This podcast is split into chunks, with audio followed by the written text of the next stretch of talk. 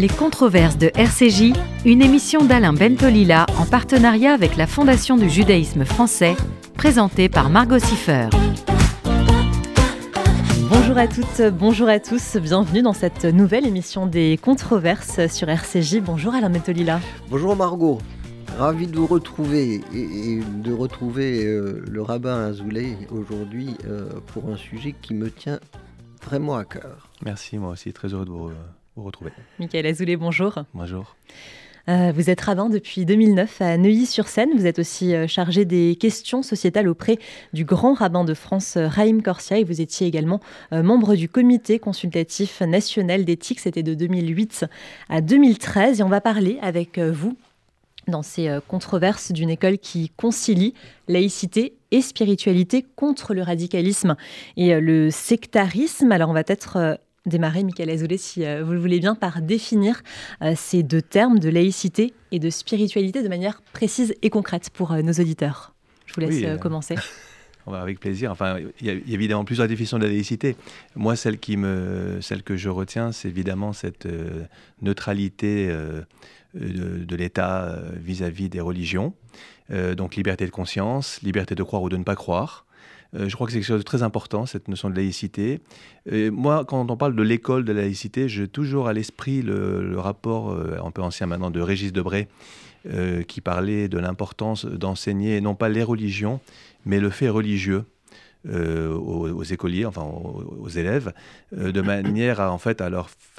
il le disait, ce qu'il disait, c'est très intéressant. Il disait que est-ce qu'on peut comprendre les grandes œuvres d'art, les grandes œuvres littéraires, si on n'a pas un minimum euh, de culture euh, entre, guillemets religieuse, ça veut dire une connaissance quand même de la Bible, euh, des grandes scènes, des grands récits de la Bible, etc. Et donc quelque part, c'est indispensable d'inculquer aussi à nos enfants cette connaissance de, la Bible qui est un peu au fondement de, notre civilisation occidentale. Donc voilà, la laïcité, c'est ça, c'est d'abord cette possibilité de vivre ensemble avec des convictions, des croyances différentes. Et puis la spiritualité, c'est comme son nom l'indique, l'esprit. Je crois que c'est cette notion de, transcendance, de quelque chose qui dépasse euh, la matérialité au sens de, rapport immédiat aux choses, au monde, à l'environnement, et cette idée en fait euh, que l'on peut retrouver dans le besoin de sens. Euh, que nous ressentons, pourquoi, pourquoi sommes-nous là, où allons-nous, et qui est une question que tous les êtres humains, je pense, se posent ou sont amenés à se poser. Voilà un petit peu rapidement pour définir ces deux notions. Je, suis, tout à fait d'accord avec, euh, votre définition de, la laïcité. Euh, peut-être euh, se dire la chose suivante. L'homme a une spécificité très forte qui le distingue de tout le règne animal, qui est de savoir qu'il est et de savoir aussi qu'il ne sera plus. Et c'est entre ce cette confrontation ou, on pourrait dire, cet écartèlement que se situe véritablement euh, à la fois la douleur et euh, l'élévation humaine. Euh, aucun grand singe bonobo n'a cette conscience à la fois de sa singularité et à la fois de, euh, cette euh, particularité très claire, c'est-à-dire le caractère inéluctable de sa fin. Et finalement, à partir de là, effectivement, la seule voie qui, nous reste, sauf à tomber dans, dans, l'absurdité euh, que, que, nous, dont nous parle si bien Albert Camus, la seule voie qui nous reste, c'est finalement s'élever par l'esprit. Et la spiritualité, c'est s'élever par l'esprit. Euh, la spiritualité, elle naît le jour où les hommes euh, se mettent ensemble, mettent leurs intelligences ensemble, le jour où c'est le premier jour de la construction de l'intelligence collective. C'est là que la laïcité euh, commence, c'est-à-dire on n'attend on, on, pas une vérité révélée, mais euh, on, va vers cette vérité-là. On, s'élève ensemble, euh, grâce évidemment à, la, poussée et à la puissance euh, de la langue qui permet de partager, de se dire des choses, d'être d'accord et de ne pas l'être, d'émettre des hypothèses, etc. Donc ça, c'est vraiment la, spiritualité. La laïcité, c'est exactement ce que vous dites, c'est-à-dire qu'effectivement, c'est le fait que quand on rentre dans une école, euh, l'appartenance, elle ne reste pas à la porte, parce que l'appartenance, on la porte en soi. Mmh. Hein, c'est-à-dire qu'on ne dit pas, bah, euh, moi juif, moi catholique, moi musulman, euh, j'ouvre la porte de l'école et boum. Euh, non, ça, ce qu'on laisse à la porte, à la porte c'est les rituels. C'est c'est la kippa, c'est la croix, c'est... Voilà. Hein, ça, ça, on le laisse à la porte de l'école. Et, le prosélytisme. Voilà. Tout à fait. Absolument. Et le prosélytisme, exactement. Vous avez parfaitement raison. Absolument. Mais pour autant, euh, cette appartenance doit céder le pas. Et c'est peut-être là une chose très importante, elle doit céder le pas à euh, la liberté de conscience, la liberté de penser. Pas seulement la liberté de croire, etc. Non, la croyance, elle, elle, est, elle, a, été, elle a été déposée. Mais on, rentre avec cette liberté, ce désir d'apprendre. Hein, ce que Philippe Mérieux a publié un article il n'y a pas longtemps sur le, le désir de savoir et le désir d'apprendre. Il dit le désir de savoir, c'est pas bien. Par contre, le désir d'apprendre, oui, ça, c'est formidable. Et il déplore qu'en fait, euh, aujourd'hui, on, favorise plutôt le désir de savoir plutôt que le désir d'apprendre. Eh bien, ce désir d'apprendre, c'est-à-dire cet esprit ouvert, à la fois curieux, questionnant, mais respectueux, euh, c'est ce qui fait effectivement euh, la laïcité. Donc, ça n'est pas la négation de l'appartenance à la laïcité, c'est la, le, soin qu'on prend à ce que l'appartenance ne gêne pas, ne cache pas, ne pervertit pas la, euh, l'envie d'apprendre des choses nouvelles et, et d'avancer et de, comme je le disais tout à l'heure, de s'élever. Tout à fait. Il y a un mot qui est galvaudé aujourd'hui, qui est l'expression, qui est le vivre ensemble. Et donc, précisément, c'est ce que la laïcité permet. Parce que dès qu'il y a l'affirmation, dès que de manière ostentatoire, on, voilà, on montre sa religion, etc., ça peut créer des murs. Mm. entre les gens. Et donc vous avez tout à fait raison. J'écoutais aussi beaucoup d'attention que vous avez dit sur la finitude, la conscience de la finitude. Euh, ça m'intéresse parce que, en tant que, vous l'avez rappelé, je, m'occupe des affaires sociétales auprès du Grand de France. Euh, ben, pas plus tard que la semaine prochaine, je dois aller au Sénat euh, sur la question justement du projet de, de, loi sur la fin de vie. Et c'est vrai que c'est une question récurrente en France, la question de la fin de vie, comment accompagner les personnes en fin de vie le mieux possible, le plus dignement possible. Et donc vous avez raison, il y a aussi la finitude, il y a aussi une peur de la finitude voilà, la peur de, sa propre mort, pour les proches, la peur de la mort d'un être cher. Et donc vous avez, vous avez tout à fait raison, si on devait essayer de définir, comme vous l'avez très bien fait, l'être humain, ben effectivement, on devrait mettre dans ce qui permet de le définir cette notion de conscience euh, qu'on a un début et on a une fin. On est, on est et on meurt. Et, on sait qu'on va, et, on sait qu'on mourra. Et on sait qu'on mourra. on sait qu'on mourra, ce qui ne feront pas les choses plus faciles forcément. Mais en tout cas, euh, voilà, vous avez très bien défini, je crois, euh, ce qui caractérise l'être humain. C'est ça. C'est effectivement cette, euh, cette, cette, confrontation difficile à, l'inéluctable qui, qui, fait qu'effectivement, il, il, faut, il faut trouver j'allais dire, euh, entre guillemets, une, consolation. Et c'est là que la spiritualité intervient, comme voilà, l'avait très bien dit, on a besoin de sens. Et c'est là que l'écriture intervient. Parce que ce qui est très intéressant, je pense, hein, vraiment, euh, quand on parle de spiritualité, euh, c'est pas juste euh, la musique et voilà la spiritualité. La spiritualité, c'est l'esprit, c'est ce que dit l'esprit. Et ce que l'homme a inventé de plus formidable, il y a 3500 ans, c'est hier dans l'histoire de l'humanité, c'est hier. 3500 ans, l'homme invente l'écriture. Et pourquoi il invente l'écriture? Il invente l'écriture parce que justement, il est tellement angoissé, anxieux, euh, quand vais-je mourir Comment vais-je mourir Je vais mourir de toute façon, etc. Qu'est-ce qui se passe après? Ça, ça l'empêche pratiquement, ça peut empêcher de vivre même. Eh bien, à ce moment-là, il invente l'écriture. Et l'écriture, c'est la réponse. C'est la réponse humaine qui est OK, je vais mourir. Je ne serai plus. Euh, je, n'existerai plus. Je, n'aurai plus je ne serai plus une conscience. Mais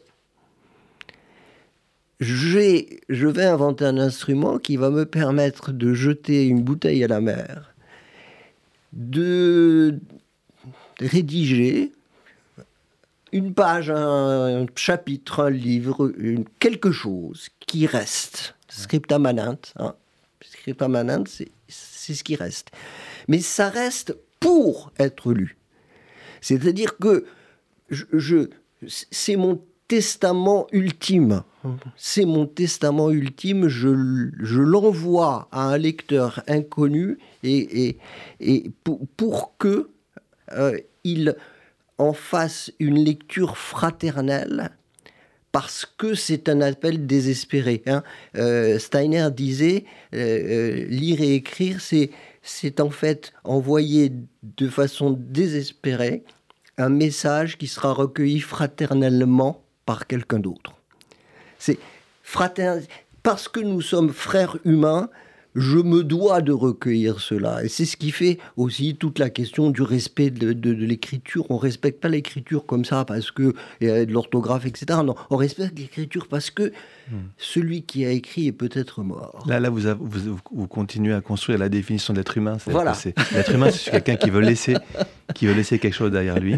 Et, et là, vous êtes bien placé pour le savoir. C'est un être de langage. Oui, ça. ou écrit. Bien sûr. Vous savez ce que vous avez dit, ça me fait penser aussi, parce qu'une autre manière effectivement de se perpétuer, c'est d'avoir des enfants. Et mm. moi, j'ai toujours à l'esprit dans le récit de la, Genèse, lorsque Adam mm. et Ève, euh, Dieu dit vous avez, vous avez transgressé l'interdit de. Bon, il y a beaucoup de choses sur cette, mm. interdit de, l'arbre de la connaissance du bien et du mal. Et puis il leur dit donc vous serez mortels.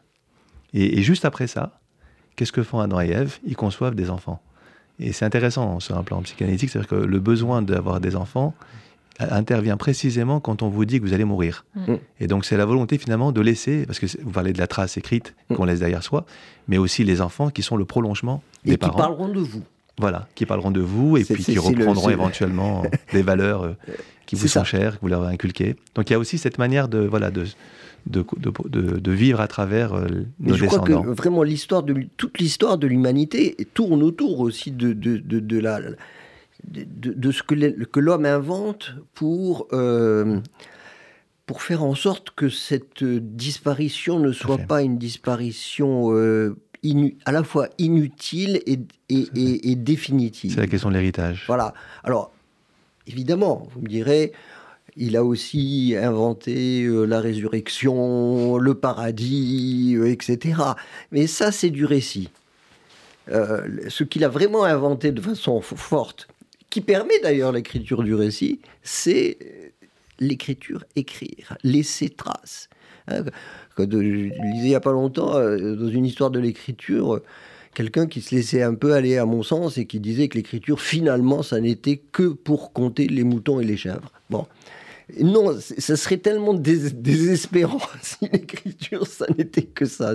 L'écriture, c'est pas fait pour compter les moutons, les chèvres. Accessoirement, on peut. Mais euh, l'écriture, c'est effectivement, c'est passer à l'inconnu. Passer à l'inconnu, passer à celui qui, qui n'est plus, qui ne sera plus dans mon, dans mon champ euh, d'espace et de temps, lui passer quelque chose qui est une une part de mon esprit, une part de mon intelligence qui, n'aura pas disparu. Et c'est aussi cette, cette, idée, enfin là-dessus, je, voudrais bien avoir votre avis, c'est aussi euh, le, cette idée de la, la différence, de la, séparation, séparation, en tout cas, entre euh, la matière et, et l'esprit s'il y a séparation entre matière et esprit, c'est que quand la matière disparaît, l'écriture fait que l'esprit euh, perdure. Et donc, tout à fait. le judaïsme est attaché à cette idée de. Vous, avez parlé de l'immortalité de l'âme, par exemple, ou, de ce qu'on appelle du monde qui vient. Vous savez, il y a une définition, si, je peux dire laïque, du monde qui vient. Hein. C'est le monde qu'on laisse après soi. C'est ça. c'est ça. Parce que c'est vrai. Alors, évidemment, quand on dit monde à venir, on pense toujours à l'immortalité de l'âme, la vie après la mort, etc. Mais en réalité, le monde qui vient, c'est aussi le monde qu'on laisse après soi. Mm. Et, l'écriture, effectivement, c'est aussi ce monde qu'on laisse, ou les enfants, c'est aussi ce monde que l'on qu'on laisse, qu'on laisse après soi. Donc vous avez effectivement tout à fait raison. Euh, je préciserai juste peut-être que dans la tradition juive, il n'y a pas forcément cette différence euh, radicale entre matière et esprit. C'est-à-dire, par exemple, je, vous donne un exemple. Quand on dit, par exemple, que dans la tradition juive, on doit se faire enterrer et non pas incinérer, pourquoi? C'est qu'on accorde une grande importance au corps et pas seulement à l'âme. Parce que sinon, on pourrait dire, bah, après tout, le corps est mort. Mm. Pourquoi il y a ce respect et donc il y a cette idée aussi que, l'âme n'a pu se réaliser, s'accomplir dans ce monde que parce qu'elle a eu un écrin qui l'a porté, qui mm. était le corps. Et, nous sommes en fait des êtres, certes d'esprit, mais l'esprit est porté par la matière. Mm. D'ailleurs, c'est là qu'il y a le grand débat un peu entre les, matérialistes et les spiritualistes, si je peux dire, par rapport au cerveau. Est-ce que le cerveau n'est que matière il, récuse l'idée d'âme, en fait. C'est le débat que j'ai avec Michel Onfray, mm, mm. dans le nous avons coécrit. C'est que pour lui, a pas, la notion d'âme n'a pas, de, pas de sens, n'a pas de pertinence. Il y a mm. un esprit, mais cet esprit est aussi matière. Donc pour lui, quand le corps meurt, l'esprit meurt. C'est ça. Mais il reconnaîtrait certainement ce que vous avez dit. C'est que l'esprit meurt peut-être, euh, mais l'écriture reste. Et donc il y a le, reflet de cet esprit, finalement, reste à travers l'écriture. C'est ça. C'est exactement ça. Je pense que l'écriture est, la, réponse humaine à. Euh, après. Euh, euh, elle a choisi euh, la voie la, plus efficace, la plus économique, etc., qui effectivement est une écriture alphabétique. Après, c'est vrai, si vous voulez, que certaines langues ont plutôt euh, marquent les voyelles et que d'autres ne les marquent pas. Mais peu importe, finalement. Et même le, chinois avec ses idéogrammes, c'est la même chose. Mais c'est même la réponse de Dieu, en réalité. Parce que, en fait, de Dieu, qu'est-ce que nous avons aujourd'hui, si ce n'est sa voix? Hmm. Enfin, à travers l'écriture. J'entends pas Dieu. Ouais. Donc l'écho de sa voix, c'est l'écriture. Ouais. Ça m'a toujours troublé d'ailleurs, cette, affaire. J'avais écrit un petit, euh, un petit article euh, il, y a, il, quelques temps qui était euh, Dieu, Dieu est-il analphabète? En me disant que Dieu qui est immortel, si l'écriture c'est la réponse à la mortalité, si Dieu est immortel, alors Dieu n'a pas besoin de l'écriture. Et d'ailleurs, quand on, lit euh, certains textes, on, voit bien, si vous voulez, que l'écriture, la, parole tombe. On n'a jamais vu euh, Moïse apprendre à écrire.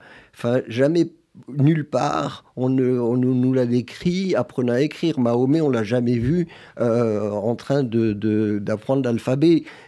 non, c'est un, c'est cette cette, transmission, cette révélation, qui est une révélation, elle est, elle est hors écriture. Nous, sommes, enfin, nous sommes des, religions du livre, mais nous sommes des religions du livre dont la, enfin, dont la révélation s'est passée d'écriture. C'est quand, quand, même assez, assez, assez troublant cette affaire de, de, de, de l'écriture, parce qu'ensuite, bien sûr, après, tout le monde s'est mis à écrire, on a échangé, on a bien sûr. Mais la révélation, cette révélation-là, en fait, je, n'ai pas vu la trace de euh, la description d'un apprentissage de l'écriture par les croyants.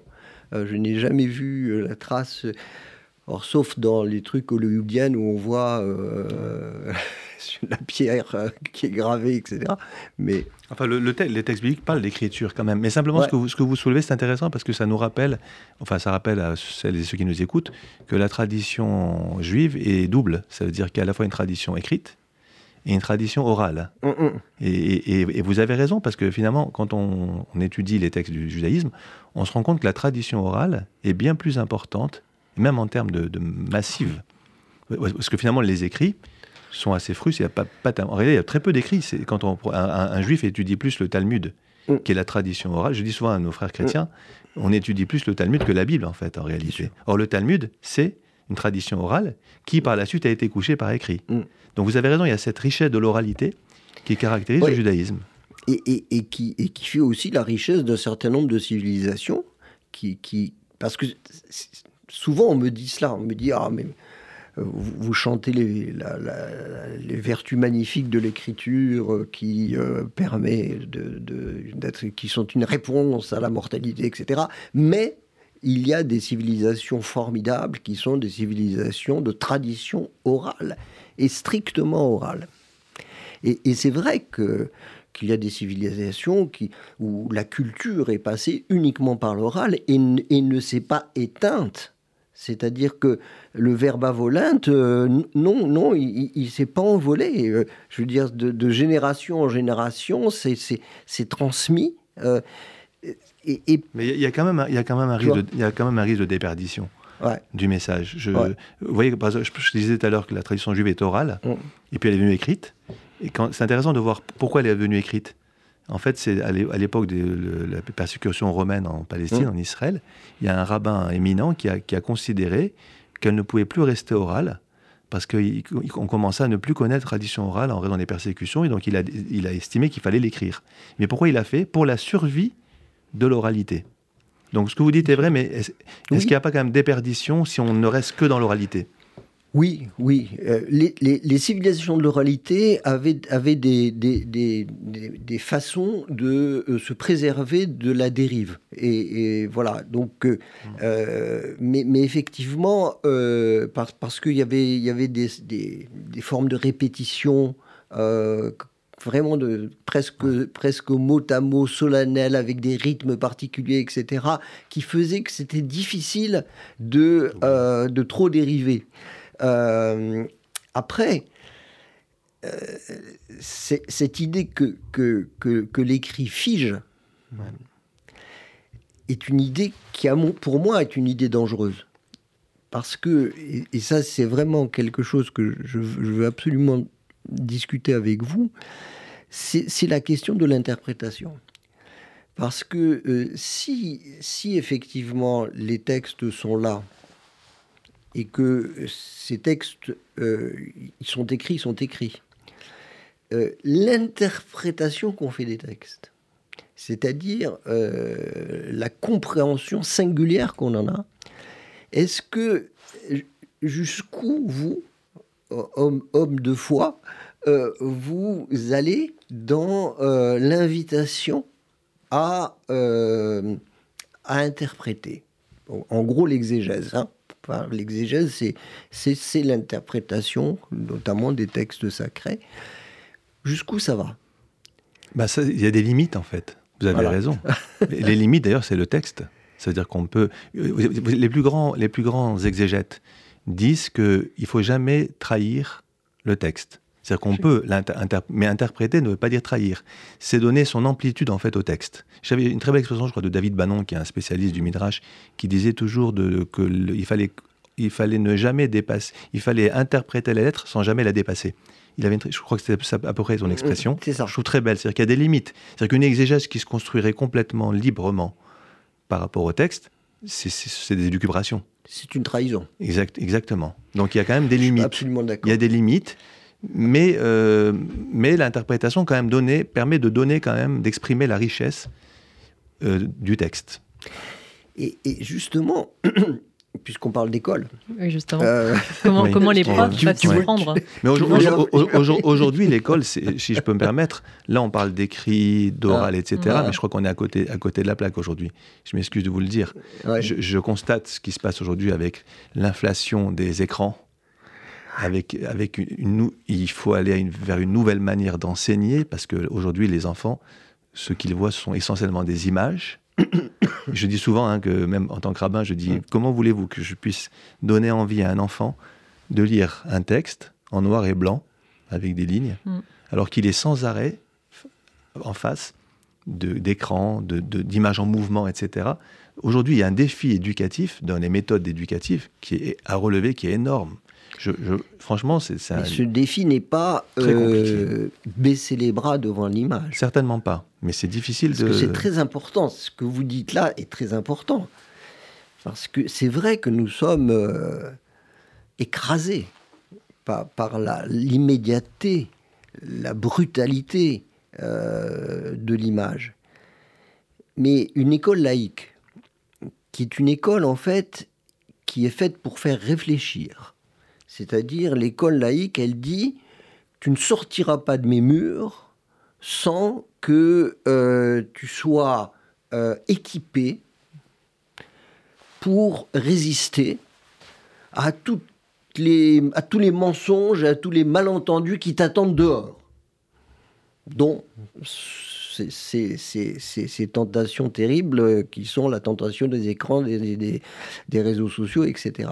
C'est ça que dit l'école laïque. Tu ne sortiras pas de, ma classe sans que tu sois un, résistant intellectuel.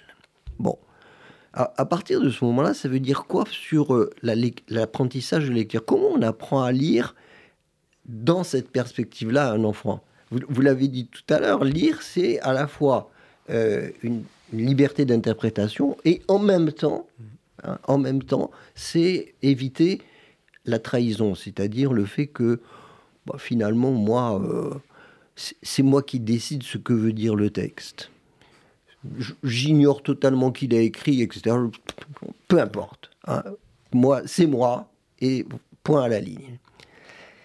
Si l'école de la République aujourd'hui n'a pas le souci de mettre la question d'une compréhension équilibrée telle que vous l'avez définie, vraiment, hein, ni servile, lecture ni servile, c'est-à-dire, oh, j'ose même pas dire euh, comment je vois les choses, même pas parce que, oh là là, qu'est-ce qui va m'arriver, ni non plus irrespectueuse et euh, trahissant l'auteur et le texte, un texte qui devient orphelin de son auteur.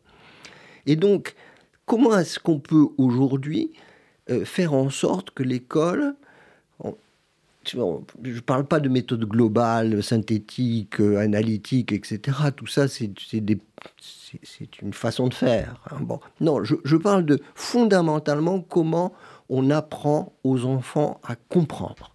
Dans nos écoles aujourd'hui, comment on leur apprend à comprendre? Et à exercer aussi le, discernement.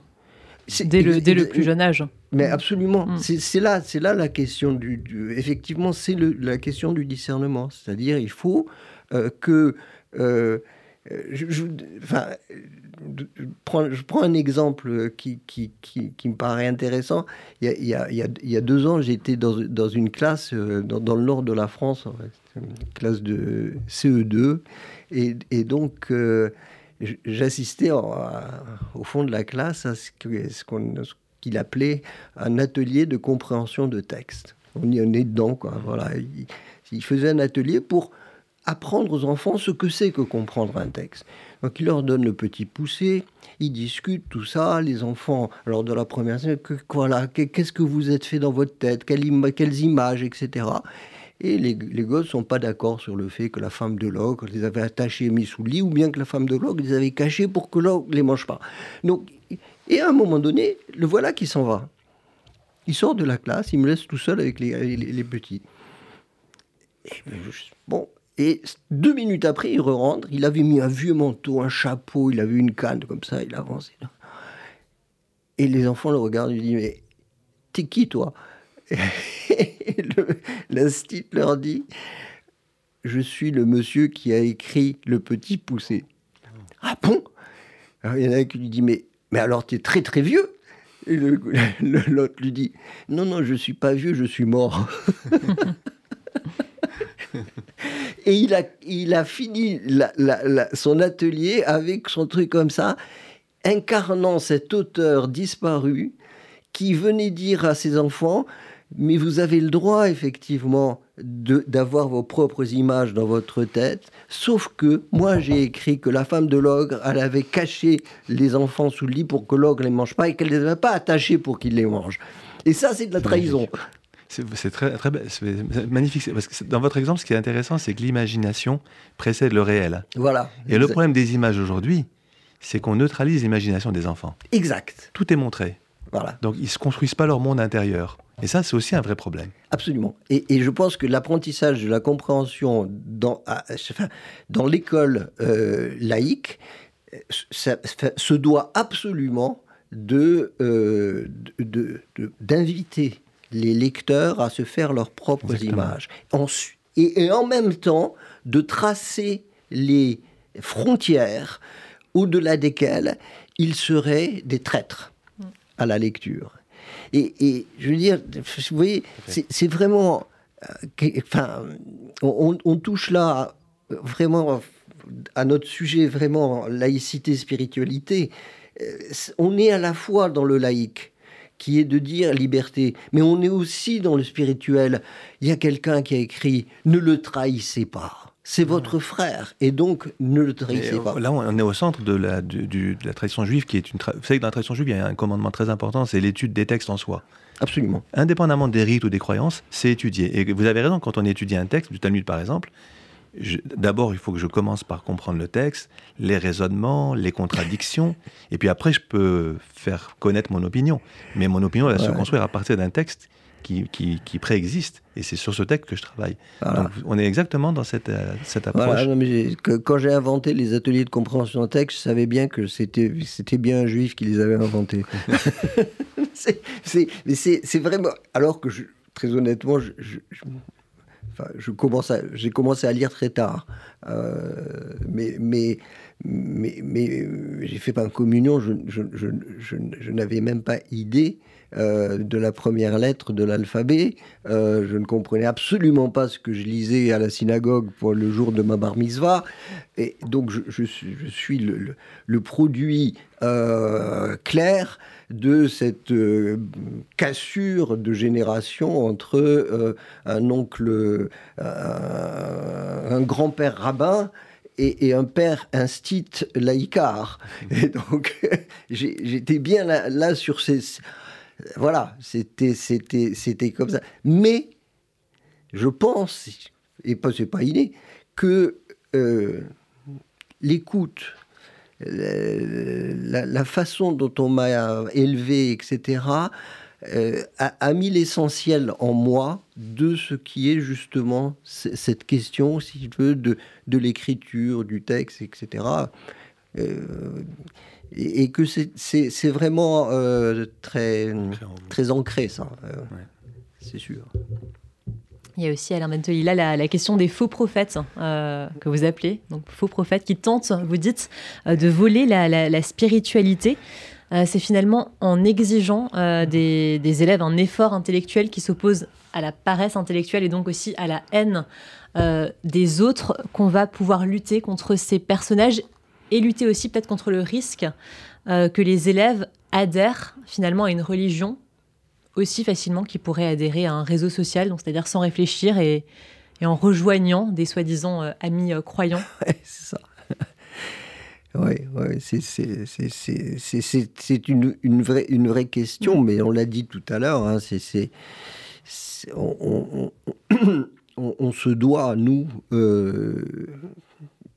dans, cette perspective d'accompagnement des, des, plus jeunes, de ceux qui arrivent, on se doit de euh, les, amener à, à, ne pas, euh, à ne pas croire que la vérité d'un texte dépend de celui qui, euh, qui le dit. Mm.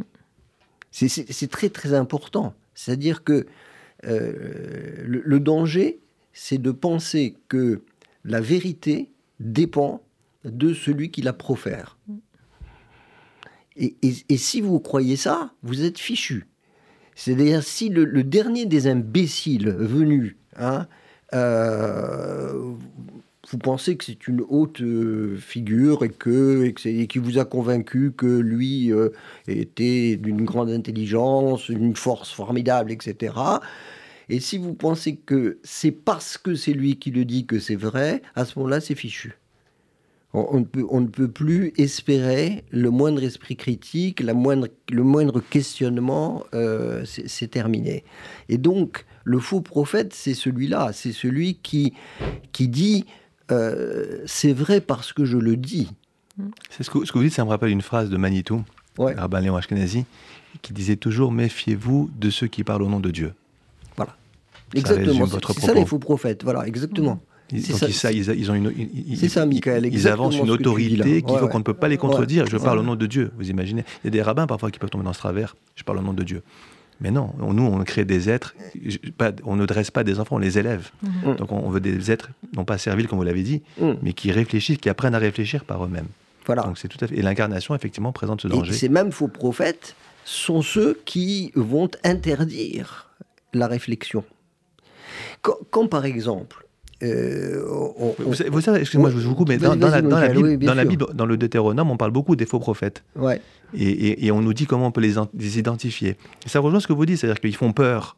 Le, texte dit ils vont, ils vont faire des miracles, des prodiges pour, pour abuser les gens et ils vont faire peur. Et le texte dit là-bas, Dieu dit ne les craignez pas. Donc on voit effectivement, vous avez raison, cette notion de crainte du faux prophète, c'est qu'il va utiliser cette peur pour empêcher les gens de réfléchir et obéir à tous les messages qu'il va leur adresser. Donc on ne parle pas beaucoup du faux prophète. ce que vous dites est, juste, c'est-à-dire, et, ils, font, ils font peur et ils s'imposent par la magie.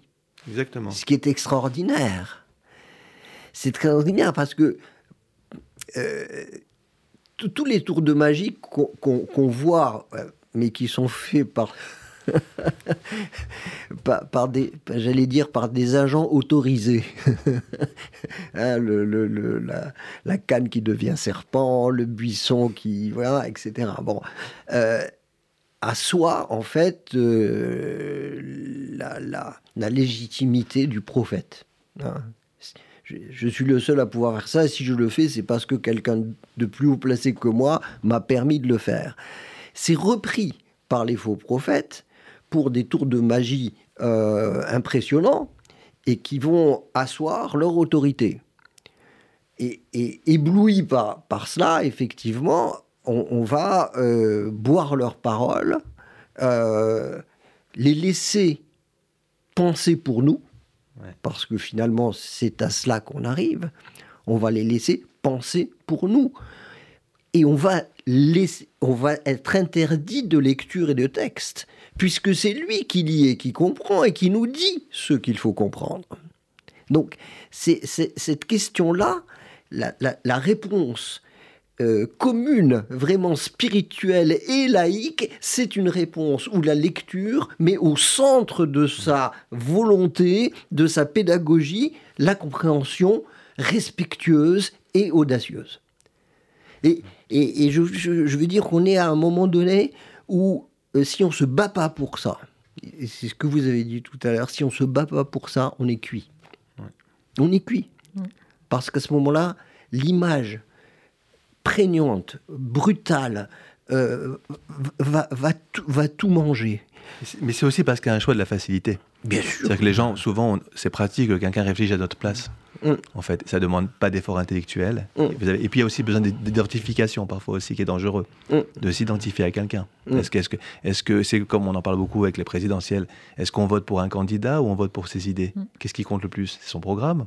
Ou est-ce que c'est cette personne charismatique, etc. Donc il y a tout ce danger donc, que vous avez souligné effectivement de la personne, l'incarnation et du message. Mais qu'est-ce qui est plus important? C'est le message ou c'est l'incarnation? C'est le message. Exactement. C'est le message, évidemment, c'est le message. D'ailleurs, à tel point que, à tel point, vous savez que dans le, on, a, on, a, on a vécu Pessah il n'y a pas longtemps, Pâques, il y, y a un absent dans, dans le récit de l'Agada qui est très étrange, c'est Moïse, qui apparaît, qui apparaît qu'une fois dans l'Agada.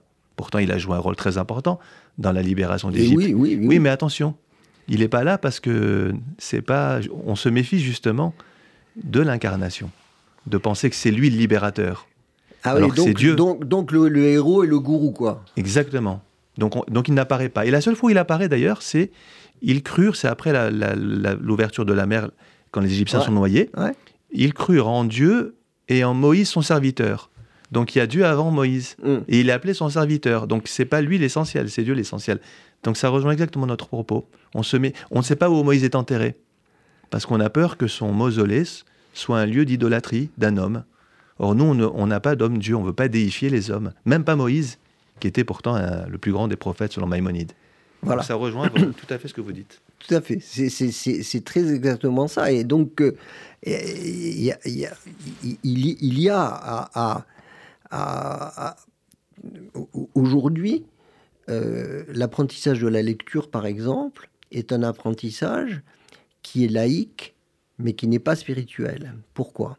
Parce que on va privilégier aujourd'hui, après avoir fait exactement le contraire il y a 50 ans, on va privilégier aujourd'hui la euh, capacité à euh, oraliser des textes, c'est-à-dire que je déchiffre oralement, j'apprends à déchiffrer de plus en plus vite, c'est ce que et nos auditeurs euh, qui ont des enfants qui apprennent à lire le savent, c'est ce qu'on appelle la fluence qui a le vent en poupe aujourd'hui, c'est-à-dire être capable de déchiffrer le plus vite possible et le plus précisément possible, bien sûr, des listes de mots, des textes, etc.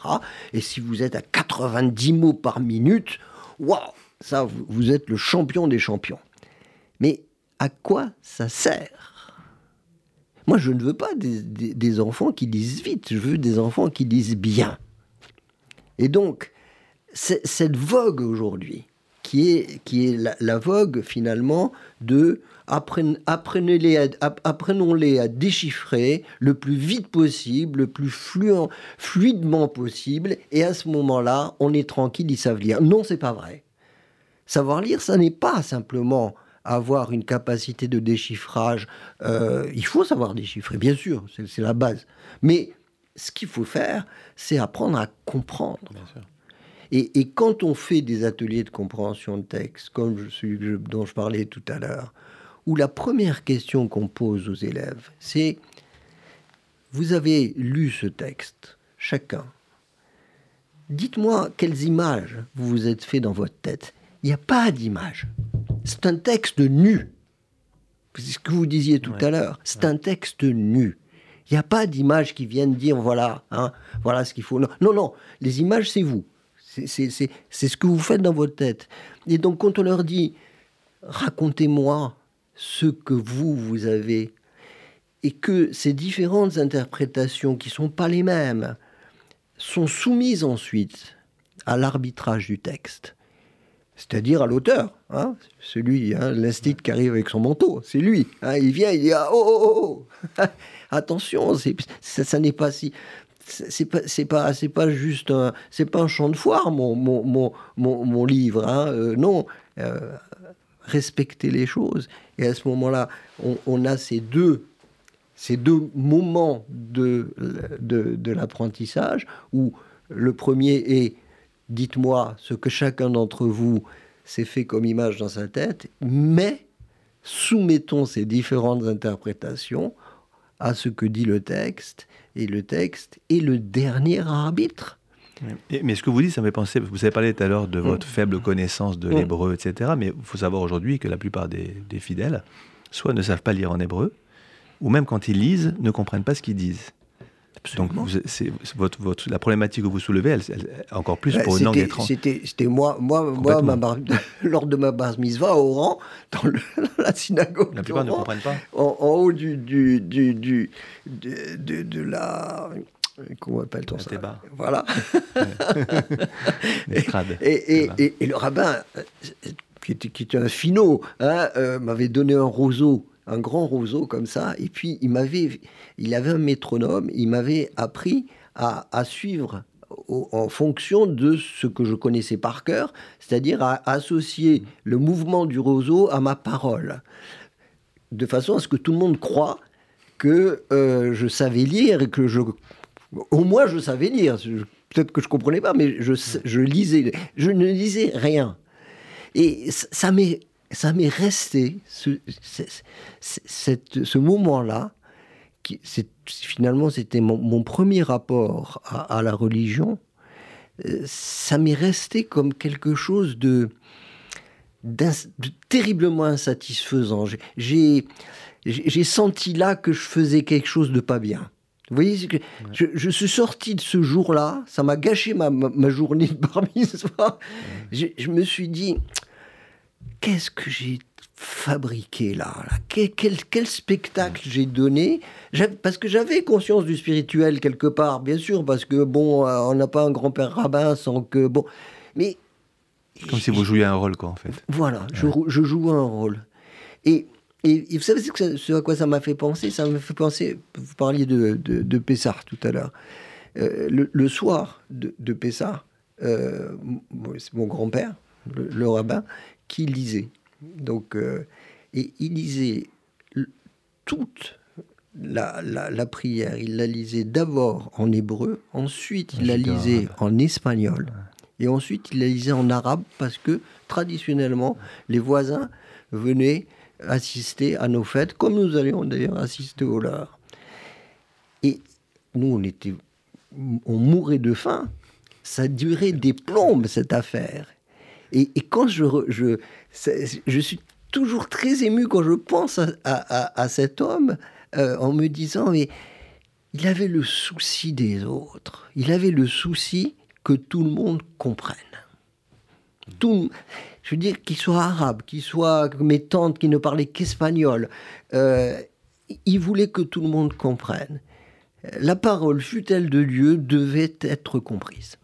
Et, ça, c'est voilà, c'est le souvenir que j'ai de, de, de, de, cet homme, euh, beaucoup plus que, que, sa foi, etc. Mais vraiment, euh, ce, moment où il disait, voilà, il n'y a pas de raison, vous vous êtes là, vous n'allez pas entendre de la, musique. Euh, et ça veut dire quelque chose. Ça veut dire quelque chose.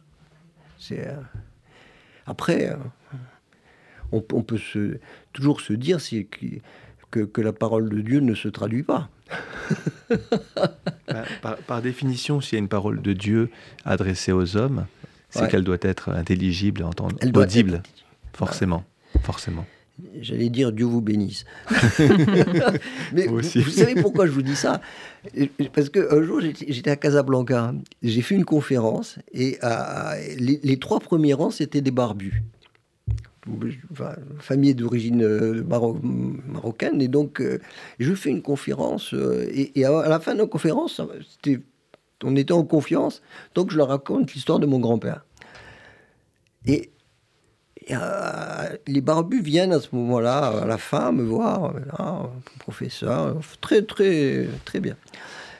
Mais il me dit, ce que vous avez dit à la fin, alors là, jamais. Ben, je dis, pourquoi jamais? Parce que la parole, c'est ce que je dis, la parole de Dieu ne se traduit pas. Et je me suis dit, c'est vraiment là qu'on est à la frontière de d'une religion ouverte, euh, tolérante, euh, pacifique, et d'une religion d'exclusion et de confrontation. Pour eux, j'avais, il, me dit, votre grand-père était dans le péché. Haram. C'est péché. C'est péché de traduire. Ah oui, c'était, terrible. Enfin, tout ça dans, une, dans, une atmosphère bon enfant, sympathique, etc. Et il proférait des, choses, mais terribles, terribles, terribles. et qui voulaient bien dire la chose. La parole de Dieu, si elle n'est pas traduite, ça veut dire qu'elle n'a pas à être comprise. Exactement. Vous savez que dans le Deutéronome, il y avait un commandement pour les Hébreux, quand, quand ils entraient dans le pays de Canaan, mm. d'inscrire les commandements sur des grandes pierres en 70 langues. Voilà. Alors, voilà. Et on revient à Calvin-Luther. Hein. Qu'est-ce qui fait en fait la réforme? C'est le fait qu'on va traduire en langue vernaculaire et qu'on va traduire pour que les gens. Mais vrai que ça suscite souvent des débats. Vous savez, quand le Rav Adin Stanzal, a commencé la traduction du Talmud en hébreu moderne, mm puis après ça venait traduction en français, mmh. etc. Il a été très très attaqué. Il a été attaqué. On trouve à la FNAC un livre du Talmud euh, que tout le monde peut lire. Mmh. Il a été très attaqué. Donc il y a cette idée que vous avez soulevée que certes le savoir doit rester caché, un, cercle d'initiés, etc. C'est très présent malheureusement, encore aujourd'hui. Oui, et, ce qui montre, si vous voulez, que euh, ces écoles, euh, ces réduits obscurs, où euh, la récitation l'emporte sur la lecture, et où on fait passer pour de la lecture ce qui n'est que récitation, c'est quelque chose que nous, tous les gens de, bonne foi, avec au double sens du terme, de bonne foi, c'est-à-dire quelle que soit leur foi, il faut qu'elle soit bonne, il faut se battre contre cette c'est cette perspective terrifiante qui, est, euh, qui serait de dire que euh, la parole, dès, dès l'instant qu'elle est euh, sacrée, devient ne doit jamais être comprise. Ce qui revient à ce que tu disais tout à l'heure, Margot, c'est-à-dire que c'est pas à toi de le comprendre. Mhm. Alors qui? Eh ben, C'est lui. Lui, la figure euh, tutélaire qui détient la vérité au nom de Dieu. Et c'est là qu'on revient à quelque chose. Là, vraiment, j'ai beaucoup apprécié ce que vous avez dit tout à l'heure. Se présenter au nom de Dieu. Qui, qui, qui tu es, toi, pour, te présenter au nom de Dieu. Ça va pas, non? Ça, Il a bien d'autres choses à faire que, que, de, que de, de, rentrer dans ta tête, non? Et, et, ça, ça c'est quelque chose de terrible. Hein, on n'a vraiment plus beaucoup de temps, mais j'aimerais juste revenir, Alain Mentolila, euh, au grand livre que, dont vous parlez, ah euh, que vous avez envie de mettre euh, dans l'école publique, dans l'école privée, pour permettre aux élèves de penser Dieu plus lucidement et plus librement. Donc, ça serait un grand livre qui contiendrait finalement toutes les religions. Comment est-ce que vous, voyez cette initiative C'est le livre des textes fondateurs, mais qui peuvent être profanes ou sacrés. C'est-à-dire que tu peux avoir là C'est des textes qui portent chacun euh, une des grandes idées de l'humanité. Voilà. Alors ça peut, ça peut être euh, tiré de la Bible, de la Torah, de, euh, du Coran, des évangiles, mais aussi de la mythologie grecque, etc. Et je vous donne un exemple de façon à ce que ça soit compréhensible dans, un, des ateliers des textes fondateurs, tel qu'on le, fait aujourd'hui, on le fait notamment on le fait en, dans, les, dans les prisons contre la radicalisation. Et on, on, avait deux textes, on proposait deux textes. Euh, le premier, c'était le sacrifice d'Abraham, et le second, c'était Iphigénie qui génie, les, les, vents contraires, euh, si tu veux des vents propices pour aller à Troyes, euh, tu, tu, il faut que tu, tu tues ta, ta, fille, et l'autre, il lui dit, si tu veux plaire à Dieu, etc. Il va... Et donc on lit le premier, on, dit, on, le comprend, on, le questionne, on, on s'en imprègne, et puis ensuite le second, et on dit d'où ils viennent. Hein de, de, quel temps et de quelle, de quelle civilisation, euh, à quelle civilisation ils appartiennent.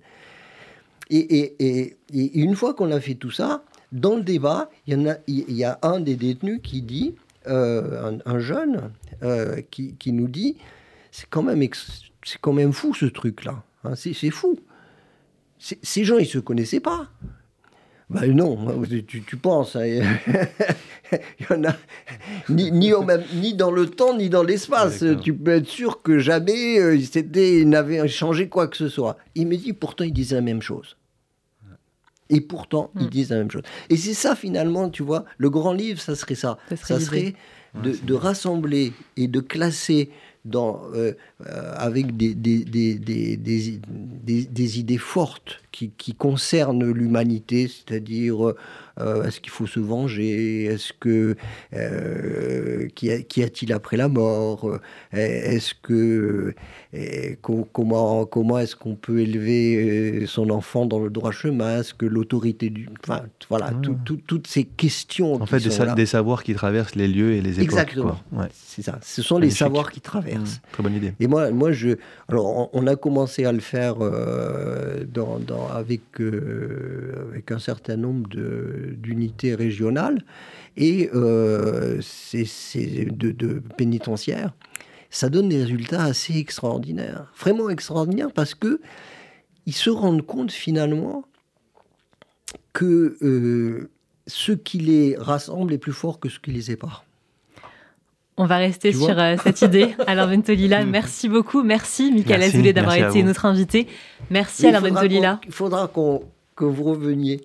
Parce qu'on a plein d'autres choses à, se dire. Je pensais, je pensais le mot Noé, l'épopée de Gilgamesh, enfin des récits bibliques qu'on retrouve dans d'autres civilisations aussi. Vous avez tout à fait raison. voilà, Je, confirme, il y a encore plein de, plein de thèmes à aborder, donc euh, vous reviendrez avec plaisir. Alors, rentrez, on Exactement. Lui fait un, petit, signe pour qu'il revienne Exactement. nous voir. Hein. avec plaisir. Merci pour En attendant, on vous retrouve Alain Metoila le mois prochain pour euh, une nouvelle émission euh, des controverses. Et donc, vous pouvez retrouver cette émission en attendant sur notre site internet, sur notre page YouTube et sur nos réseaux sociaux. Dans un instant, ce sera RCJ Midi avec Rudy Saada. Je vous souhaite une très bonne journée à l'écoute de RCJ.